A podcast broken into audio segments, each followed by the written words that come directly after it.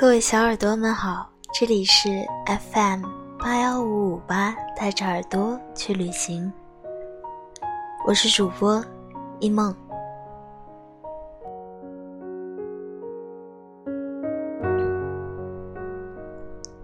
今天要跟大家分享的文章是：你要安静的优秀，悄无声息的坚强。来自作者轻易先生。看最近一期的中国诗词大会，我被一个参赛选手所深深的打动。他叫夏红鹏，是一位来自沈阳的带犬民警。他的女儿特别想去参加诗词大会。但由于女儿太小，诗词储备量暂且不够。于是夏红鹏对女儿说：“我先替你去，先替你去看看董卿老师，你再下下功夫，争取明年我们一起去。”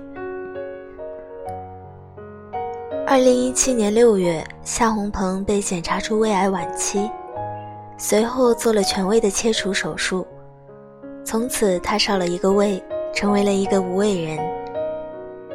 医生告知他：“你可能仅有两年的寿命了。”他在节目中说：“人生最悲痛莫过于子欲养而亲不待，而在他看来，最悲痛的事是子要养而子不在了。”于是他决定要完成对于女儿的承诺，带着病痛与希望站在了这个舞台之上。无畏的夏红鹏现在成为了一名无畏的人，而这个畏是无所畏惧的畏。他坚信自己一定会好起来，并且如果身体允许，他会带着他的女儿来参加中国诗词大会的家庭团。面对这个无畏的人，董卿含着眼泪说：“我们经常会把一些突如其来的。”无法控制的一些左右我们的力量，称之为命运。可命运到底是什么？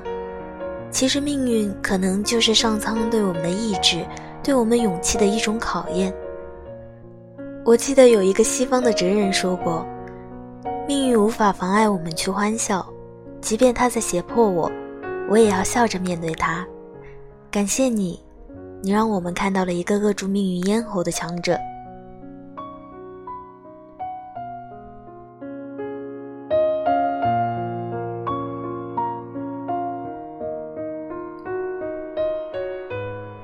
我们经常会去羡慕别人的生活，也经常会看到朋友圈里那些人总是光鲜亮丽的。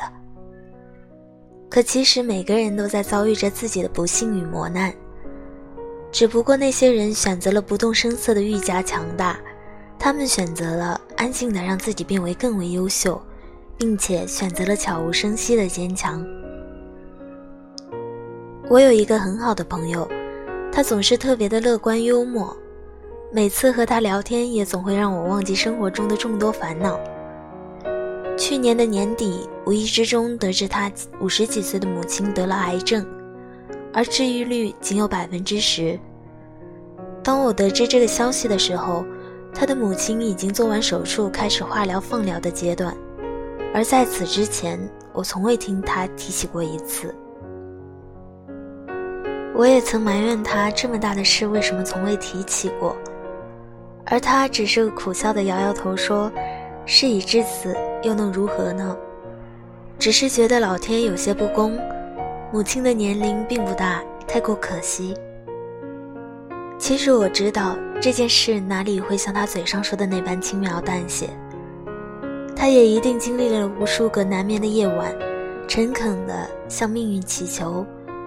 他也一定独自捂着被子放声的大哭过，只不过他没有像弱者一般四处诉说着自己遭遇的不幸，而是选择含着眼泪向前奔跑着，让自己变成一名真正的强者。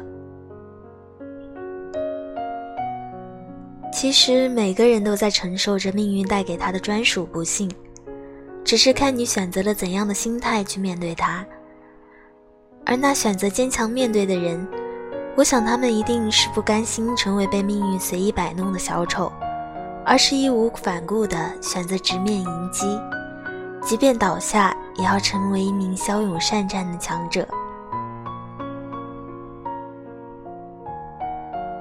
路遥在《平凡的世界》中有一段话令我印象深刻：生活不能等待别人来安排，要自己去争取和奋斗。而不论其结果是喜是悲，但可以慰藉的是，你总不枉在这世界上活了一场。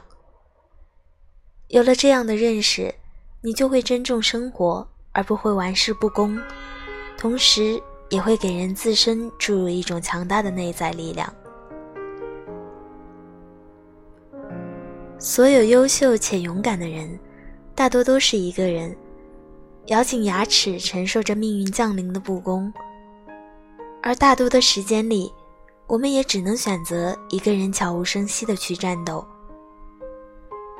就像当你长大后，你要离开父母的庇护，开始多年的求学生涯；就像你总有一天要一个人独自在异乡度过一个陌生的夜晚。就像你也经历过一个人去医院挂号、看病、输液；就像你只能自己去体会朋友背叛之时的滋味，还有那个你爱的人突如其来的离开。也正是因为要历经众多的一个人，你才不得不去选择坚强勇敢。也正是因为你每一次暗自流下的眼泪。才会在反思过后下定决定，让自己变得优秀且从容不迫。真正的优秀，并不是不会伤感和哭泣，而是在遭遇一切的不公、苦难和心碎之后，还能忍着一切疼痛，再次顽强地站起来。真正的勇敢，也并不是不会难过和悲哀，而是在多少个无眠的深秋过后，再次整理好自己的心态。洒脱的笑出来。人生真的挺难的，我从来不相信谁会拥有一辈子的好运气。人生也确实很漫长，漫长到我们要被困难击碎成无数的碎片之后，还要一次次的将自己重新拾起重建，随后还要进一步的思考着如何继续为人。我想，也只有在我们历经了所有的起起伏伏之后，内心之中的那件铠甲才会变得越来越坚固。也只有在我们历经了无数破碎和重建之后，你手中的那把刀刃才会被磨砺愈加锋利。也只有当你拥有了铠甲和利剑之后，你才会觉得自己已经变得强大且又自信。就像李宗盛说过的那句话：“人生没有白走的路，每一步都算数。”也希望此时的我们在不远的将来里，一定会有四样必不可少的东西，那就是扬在脸上的自信，长在心里的善良，融进血液的骨气，和刻在生命里的坚强。最后，借着本期的节目。一梦想跟还一些还在国外留学的朋友说几句话。也许此刻的你正经历着做出选择之后的人生里必不可少的孤单，但在这悄无声息的坚强之后，你会变得更加优秀。